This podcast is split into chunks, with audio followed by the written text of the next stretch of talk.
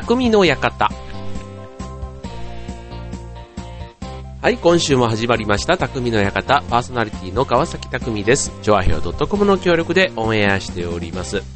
はい、えー、12月も入りましたね。はい、もう街はジングルベル一色ですし、あと忘年会もね、もうね、どんどんやってますよね。なんか今年は、ね、まああの、それこそ去年並み？うん。だからもう結構ね、あの、お店の方に聞いても、なんかその、ね、震災後の、そういう、ね、影響とかも、やっぱりないっていう感じですよね。うん。だから、こう、ね、一回こう、震災後に、それこそ予約のもう99%、100%キャンセルになった、その後どうやって、こう、ね、えっ、ー、と、元に戻していこうか、みたいな、なんかそんなことを考えるときに、やっぱりね、お客さん一人一人にね、改めてこう向き合う機会になった、なん、ね、あの、お店の店主、店長さんというか、いらっしゃったりして、うん、なんかそういう意味ではね、今年の年末、うん、また去年とはね、いつものこう混雑ぶりというか、繁盛ぶりでも、なんかちょっとお店側はお店側なりにね、なんかちょっと違った工夫をしているような、うん、そんな感じですけどね。はい、えー、皆さんそんな感じですが、えっ、ー、と、僕もね、連日あの忘年会がね、ありがたいことにたくさんお誘いをいただいていて、ちょっとね、あの、まあ、お財布というか懐事情も少々気にはしないとダメなんですけど、まあそれとあと体の方ね、体の方もね、まあそんなに若かないのでっていうので、こう、行く回数をコントロールしないとダメだと思うんですけど、やっぱりね、年に1回しか会えないあの人と、とかで思うとね、まあ、ちょっとちょっと、うん、なるべく連チャンは避けようと思いながら結構連チャンがね、あの、12月はいつも、うん、なってしまうんですね。はい。まあ、それもそれでね、ま、友達がいてくれるうちは、あの よしと、しとこうじゃありませんか、というところで。はい。でね、昨日ね、あの、韓国料理の、あの、お店に行ったんですね、えっ、とね、銀座にあるね、広東屋っていうのかな？韓国の漢に豚の屋根ってあって、広東屋でいいのいいんだと思うんですけど、はい。でね、いわゆるあの韓国料理屋さんで僕初めて行って、いやー、うまいね。うお超美味しかった。もうね、あの、何あの、スンドゥブとかね、なんかこう、名前全然思い出せないですけど、なんか巻き寿司みたいなやつとかね、うん、あと普通にこう、あの、鉄板で焼いたりね、まあ、チヂミとか焼いたやつも、普通にあるわけですけども、うん、なんかね、やっぱり違うね。うん。あの、関東屋さん。あの、チェーン店みたいなんでね、あの、多分あの、関東以外にもしかしたらあるのかもしれないですけども、うん。すごいあの、ちょっと忘年会の幸先いいなっていう感じで、うん、すごくあの、楽しいお酒と食事で、うん、なんか新鮮な感じでね、うん。なかなか最近ね、そういう店に当たらないんですけどね、昨日行ったそのお店はね、非常に良かったですね。はい。ということでね、えー、っと、まあ、イベントがね、多い、この12月ですけども、はい。今日はね、えっと、二つ、ちょっとね、イベントということでね、えっと、ご紹介したいと思います。えっと、いずれもね、あの、東日本大震災のね、まあ、そこからの、まあ、復興というか、そういうことにちなんだイベントですのでね、えっと、これからやるもの、あと、今始まっているもの、ね、両方ありますけどね、ちょっとあの、参考にぜひしてみてください。では、お楽しみに。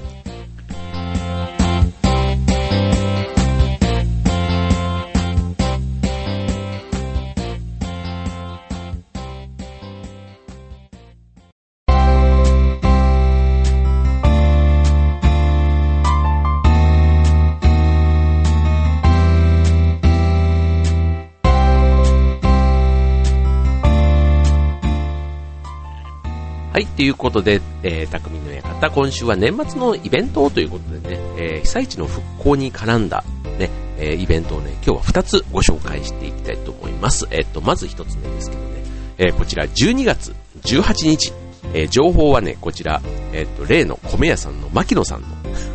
からの話なんですけど、えっ、と、ただね、あの、えっ、と、主催というかね、えっ、と、まあちょっと内容を話しますと、えっ、と、12月18日、ね、えー、今度、再来週の日曜日ですね、に、えー、場所は東京都江戸川区葛西臨海公園のバーベキュー会場にて、ね、えー、岩手県の大土町の復興応援のバーベキューをやりますということでね、えっ、ー、と、こちらの、岩手県大土町の皆さんをお迎えして、えー、葛西臨海公園のバーベキュースペースで、ひっつみ、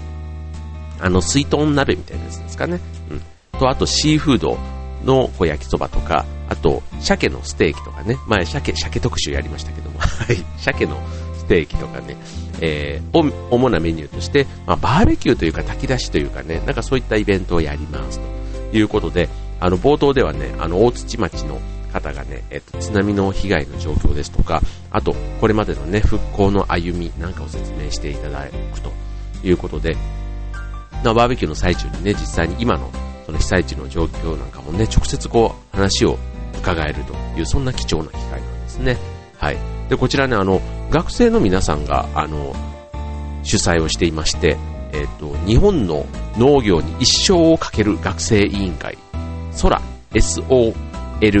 うね、あの、そういう団体の皆さんがね、主催しているんですね。はい。で、えっ、と、こちらね、あの、今の、えっ、と、日本の農業に一生をかける学生委員会で検索していただくと、あの、彼らのホームページも出てくるんですが、あの、多くの大学のメンバーがね、農業、農学部とかね、そういったところの絡みの学生さんが多いんですけども、その学生さんがま主催になって今回、えーと、企画したイベントということですね。はい。これあの、時間ね、えっ、と、時間が11時から15時。で、しかも誰でも参加できるんです。うん。それがいいでしょ？で、えー、金額ですけども、社会人は3000円。で、大学生、高校生は2000円。で、中学生以下はお気持ちというところでね、まあ、このお気持ちというところがまたいいですね。はい。で、募集、えっ、ー、と、定員ですけども、こちら200名ということでね、えっ、ー、と、まあ、半分ぐらいは学生さんみたいな感じみたいなんですけども、まあ、先着でっていうことでね、えー、こちらの、えー、匠の館のね、えっ、と、コメントというかメッセージのところからもね、募集していますので、えっと、参加希望の方はね、えっと、来週の、えー、月曜日、10、何日 ?11 日？かな？はい。まで、えー、募集しておりますので、はい。えー、ぜひぜひ、えー、と、お待ちしております。はい。ということでね、あの、これね、あの、学生の方が主催なんですけども、まあ、なんで自分のところに来たかというと、あの社会人でまあサポートしているのがあの農林水産省の方が僕の知人で、まあ、その方からのまあ紹介ででそこから牧野さん経由で自分のところにも来たっていう、まあ、そんなねちょっとあの話なんですけども、うん、まあねこれあの自分もねこう被災地のいわゆる災害のボランティアとかねなかなかそこまでこう現地に足を運ぶ行動力というかはなかなかなくてであとその被災地の状況ってやっぱりテレビでしかね、こう伝わってこない部分ってあるじゃないですか。で、まあ、マスコミのね、言っている情報っていうのも、それはそれで一つね、正しいけども、やっぱりね、なんか生で話すことで、よりね、そこの、そのテレビには映らない、なんか現状みたいなもの絶対あると思っていて、うん、まあ別にそこをね、あの、知りたいがために行くわけじゃないんですけど、うん、なんかね、え、ー、と、まあ、もともとはね、被災地のこう応援というか支援をしようという、まあ、そんなイベントですので、まあ、ちょっとね、自分たちもね、楽しませてもらって、しかもね、そういうあの、ためになる話というか、ね、交流ができるのは自分もいいなぁなんていうのでね、えっ、ー、と、今回、えー、参加しようと思っています。はい。でね、えっ、ー、と、これあの、今度ね、その翌週ね、18日の翌週、25日はね、あの、劇団フーダニットが、えー、参加する、えー、まあ、その、薩摩いもさんっていうね、え、ー、と、うちの女優さん、え、ー、と、水曜日に、劇団フーダニット通信でよく登場しますけども、はい、薩摩いもさんが、まあ、企画したイベントで、こちらもね、あの、被災地復興イベントということでね、えー、朗読劇をやるんですね。その朗読を、まあ、劇団フーダニットが参加するということで、まあ、こちらもね、えー、その会場では、募金箱を設置してね、まあ、それをあの、え、ー、と、被災地、福島県の被災地の方にね、えー、お送りしようという、そんな企画で準備をしていますのでね、はい。まあ、こちらもね、えっ、と、ぜひお越しいただければと思います。はい。なんかね、えー、年末ということでね、やっぱりね、北の方の寒さはね、まあ、3月に震災があってしばらくね、寒い時間が、こう日が続いたということでしたけども、ね、これからますます寒くなるこの冬に向けてね、なんかあの、本当に少しでも小さなね、あの、まあ、金額的にはわずかかもしれませんが、はい、何らかね、えー、足しにしていただければなというふうにも考えています。まあ、何よりもね、まずあの、外でのね、バーベキュー、まあ、冬のバーベキューって僕もあんまりね、経験したことがないんですけど、まあ、ちょっと天候がね、まず気になりますけども、まあ、天候が恵まれることをね、えー、前提に、はい、ね、大勢の方でね、こう、わせわせってこうね、やっぱりね、こう、閑散としてるとね、余計にね、こう、寒さが込み上げてくるような感じがしますから、うん、あの、大勢ね、お誘い合わせの上、ぜひ、匠の館の、えこちらの番組の方まで、えご連絡いただければ、えそれで申し込みにさせていただきます。はい、えっと、お支払いはね、当日会場でということでね、えご希望の方、ぜひぜひご連絡ください。よろしくお願いします。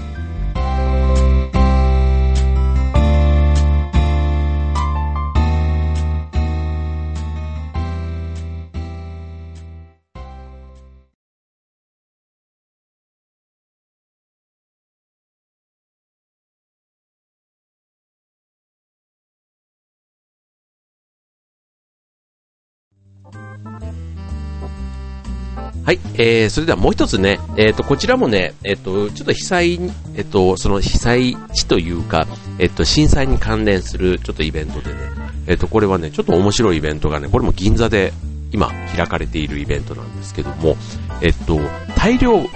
あの、要はあの、漁師さんがね、あの、みな船で、こう、旗上げて帰ってくるじゃないですか。うん。あの旗を使った、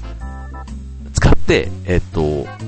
トートバッグを作るというね、そんな、あの、カバンを、まあ、実際にあの、展示している会が、えっと、銀座で今やっていまして、えっと、これはね、岩手、宮城、福島、茨城の4県の、いわゆるあの、染め物職人の方を、まあ、支援するためのイベントで、この、えっと、まあ、国内外の、その、いわゆる気鋭のデザイナーが、181人も協力して、印染めトートバッグということで、印染めっていうんですね。うん。というのがね、銀座で今開かれてるんですね。で、こう、えっ、ー、と、印、印染めというのは、えっ、ー、と、文字や文などを、文ってあの、紋章の文ね、えっ、ー、と、はい、を、えっ、と、注文に応じて染め抜く技法で、え大量機や、え斑点、あと、ハッピなどにね、施されるということで、あの、いわゆるそういう、あの、印刷の技術というか、まあ、染める技術。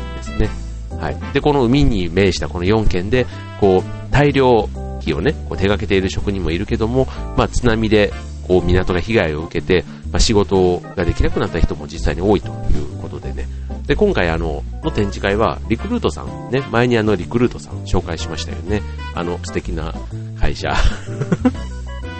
のリクルートさんが企画をしていまして、こちらあの、国内外のデザイナーが布製バッグのデザインをまず無償でこう手掛けて、で、制作は被災地の職人が、まあ、やっているということで、まあ、会場ではね、あの、図柄がこう鮮やかに染め上げられた、こう染め抜かれたっていうのかな？うん、そのバッグがね、結構こう壁一面にずらっとこう展示されていて、うん、こう、まあ、手に取ってもね、見ることができるんですね。うん。で、この見本を、まあ、見て、まあ、注文を、まあ、受け付けるという、そんな流れなんです。で、ちなみにこのカバンね、あの、実際にその各現地の職人さんが手作業で一点一点ね、染め上げるまさに一点ものということでね、あと、まあ、その最後のね、仕上げなんかはそれぞれこう分担してやっていただけるということで、うん。まあ、このバッグをね、こう注文することで、えー、被災地支援につなげようということで、えー、こちら気になるお値段ですけども、ね、トートバッグ、ね、お一つ6000円ということで、送料込みでね、えー、まあ、あの、制作費とかね、もろもろあの、いわゆるこの収益分はね、義援金として被災地に送られるということで、えっ、と、注文は、この、えー、展示会のね、会場で、今月22日までね、やっていて、うん、やっているそうなんです。で、あとこのバッグの発送は、えっ、と、その後ね、実際にこう手作業で作ってくれるので、えっ、と、3月下旬からね、4月の中旬ぐらいになってしまうということでね、はい。ということで今これね、えっ、と、銀座のクリエーションギャラリー G8 というところ、うん、と、えっ、と、あとは、えー、ガーディアンガーデン。これちょっとこっちは僕は知らない、場所わからないんですけどね。うん。の、この2箇所でやっているそうですね。はい。日曜祝日は休館ですが入場無料ということでね。はい、ちょっとね、場所調べて、ぜひね、この2箇所、どちらかでね、ちょろっと見ていただくだけでもね、このオリジナリティとね、なんかこう、普段使ってるトートバッグに、なんかちょっと、あ、こういう、ね、こう、なんか日常のものでも、こう、ね、例えば広告とかでもね、こう、うまくこう、なんかデザインチックにこう使う人っていたりとかね、あの、ちょっと話違うんですけど、あの、イタリアでね、今日本語の文字文字をね、デザインにするっていうのが結構ブームで、うん、なんかね、本当にあの、大丈夫とかね、ああいったものがね、なんかあの、プラダのバッグではないですけど、なんかああいうね、結構ね、ブランドっぽいカバンの、こう、メインのデザインになってたりするんですね。うん、なんかね、こう、すごく、こう、トートバッグの概念をちょっと覆すような、うん、そんなデザインのね、カバンが多いので、うん、まあちょっとあの、本当に手に取ってね、見るだけでも、ちょっとあの、なんか、刺激を受ける、うん、そんな品ですから、うん、まあちょっと被災地支援ということにもね、最終的につながれば、ね、自分もハッピーになって、うん、被災地支援にもつながると。うん、そんなね、えー、素敵なイベントがね、こちら銀座でやっておりますので、ね、さっきのあの忘年会の話じゃないですけども、ね、都内にお出かけの機会にはね、ちょっとね、えっ、ー、と、寄り道の、うん、してみるっていう感じで、あの、組み込んでもらえるとどうかな、いいんじゃないかなと思いますね。22日まで開催してます。まだね、これから今始まったばっかりですからね。はい。ということでね、えっ、ー、と今日は、えー、被災地復興のバーベキューが12月18日にありますということと、あと22日まで、えー、トートバッグのね、展示会をやっていますということ。で、あとね、25日はね、劇団フーダニットが参加する、えー、こちらも被災地復興支援の、えっ、ー、と、朗読劇をね、やります。はい、こちら3つお知らせでした。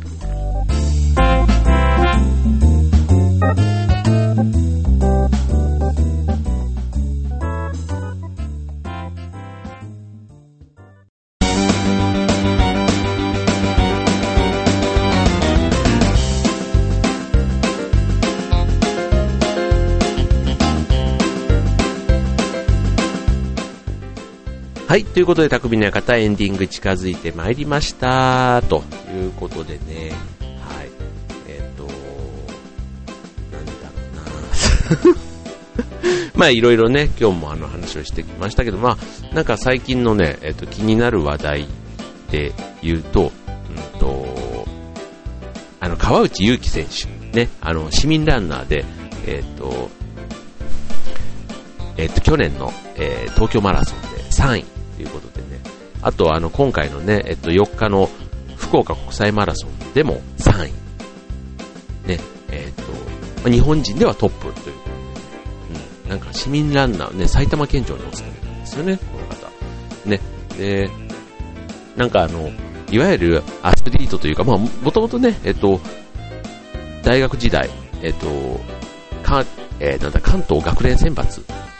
っていうのに選ばれて、大学として出たんじゃなくて、その学年選抜で、え箱根駅伝2回出場しているという、そんなね、実績もある方なんですけども、うん、なんかこう、なんでしょうね、こう、まあ普段、まあ仕事もしっかりやってるわけじゃないですか。だからまあ市民ランナー、だから僕らみたいな、あの、いわゆる市民ランナーのトップ、頂点をま極めてるっていう、っていいんでしょうね。うん。なんかこう、いわゆる実業団ではちょっとないっていうところがね、なんかこう、ちょっと親近感がやっぱり湧くですよね。うん。なんかこう、十分なトレーニング環境があるわけでもなく、うん、なんか自分に合ったスタイルでね、こう、黙々とやっている。うん。だから決してね、こう、お金をかけて、こうね、やるっていうのも一つありますけども、なんかそうじゃないスタイルをね、自分なりに作ってるっていうのはね、うん、いや、なんか素敵だなって思いますよね。はい、最近ね、そんな川内選手、ね、別に自分だけじゃなくてね、日本人全員が注目しているランナーだと思いますけども、はい、なんかこれからのね、えー、今、オリンピックをね、目指しているということなので、うん、なんかね、えっ、ー、と、今年で言えば、なでしこジャパンと、ね、続く、こう、最近なんか元気ですかね、あの、柏レイソンもね、なんかちょっとあの、J1 に上がってね、快挙でいきなり優勝なんていう話もあったりとか、なんかスポーツがね、結構賑やかかなって感じがしますけども、はい。まあ、で、今年もね、もう間もなく終わりです。で、なんか、そろそろね、年末年始の予定なんかもってね、考えている方多いと思うんですけどね、僕はね、ちょっと今年はね、あの、仕事なんですね、年末年始は。だから仕事が入っているので、ちょっとね、いつもと違う、いつもだとあの、大阪に帰るんですけど、今年はね、こっちが、あの、こっちがというか、千葉のね、えー、方にいますので、えー、久しぶりのね、こう、正月を、こっち、ね、関東での正月を、どんな感じで、ね、こう、過ごそうかな、なんていうふうには考えていますけども、はい。まあね、えっ、ー、と、皆さんのね、またこう、これからのね、楽しい予定とかね、あれば、もう気軽にお便りお待ちしております。ということでね、えー、今週の匠の館はここまで。バイバイ。